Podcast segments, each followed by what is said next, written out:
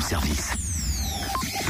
C'est énorme Ouais, je viens de remarquer un truc, musique et mathématiques, ça rime, mais pas seulement, le son et la musique. C'est en effet une histoire de science en fait. Ah, ah bon? Comment ça Tu peux détailler un peu Bah, en fait, depuis Pythagore, de nombreux scientifiques sont penchés sur la question, étudiant la musique au même titre que les mathématiques et la physique. Hmm, Intéressant. Bah, pour en savoir plus sur les apports de la physique aux musiciens, direction l'Athénéum, centre culturel de l'Université de Bourgogne. Qui propose en ce moment une expo scientifique et ludique, musique et sciences jusqu'au 8 avril. L'entrée est libre.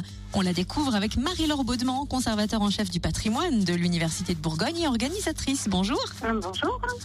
Est venue l'idée de cette exposition et comment se déroule-t-elle? Euh, on a décidé avec l'Athénéum de, de faire un programme entre art et science et de montrer que l'art et la science ne sont pas si éloignés l'un que l'autre. Donc, la venue de musiciens du groupe SR9 le 23 au soir qui euh, travaillent sur Bach euh, au Marimba. Donc, ils font un spectacle le mercredi 23 à 20h à l'Athénéum. nous a permis de, de travailler ensemble pour montrer que justement la musique et la science ne sont pas éloignés euh, l'un de l'autre et que depuis toujours il y a des liens euh, proches. Donc on démarre avec euh, avec des chants d'oiseaux qui montrent que la nature a créé de la musique avant, avant tout le monde. Et petit à petit, les musiciens, mais aussi les scientifiques ont travaillé pour que la musique soit de plus en plus euh, facile à apprendre et pour essayer de mieux la comprendre. Cette exposition est ouverte à tous, quel que soit l'âge? Alors oui, parce que nous avons choisi de mettre en place euh, des objets anciens, euh, des textes, comme habituellement dans des expositions, mais aussi des manipulations. Donc euh, les enfants peuvent jouer, peuvent découvrir qu'on peut faire de la musique avec des verres remplis d'eau, euh, voilà, plus ou moins. plus ou moins remplis, on n'a pas toujours les mêmes sons. Il y a d'autres manipulations à faire. Il y a, donc même les enfants euh, jeunes peuvent, euh, peuvent en profiter.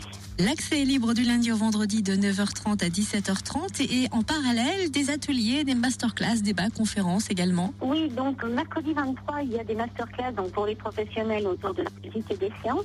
Et puis le jeudi 24, euh, nous proposons aux étudiants le matin de rencontrer des chercheurs, de rencontrer des musiciens. Et l'après-midi, pour tout le monde, des collégiens, des lycéens, mais aussi pour le grand public, dès 14h30.